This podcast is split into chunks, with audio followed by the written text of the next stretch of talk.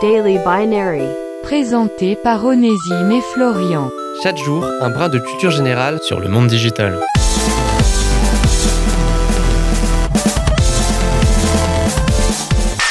Vous vous souvenez peut-être de la légende du Nokia 3310 Ce téléphone que l'on disait tellement résistant qu'il pouvait survivre aux plus grands cataclysmes tels que les tombées de poche, la maladresse ou même encore les crises de colère à finir contre un mur. Eh bien, figurez-vous qu'il y a peut-être un lien entre l'histoire de l'entreprise Nokia et la qualité légendaire de son téléphone.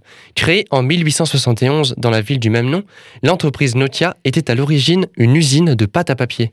Ses dirigeants ont investi par la suite dans différents secteurs, que ce soit le caoutchouc, la production d'électricité, les télécommunications, l'électronique, devenant au fur et à mesure l'entreprise la plus importante de Finlande. Dans les années 60, Nokia était connu mondialement pour la qualité de son papier toilette, et il est de bonne réputation d'avoir du papier toilette résistant à toutes les intempéries.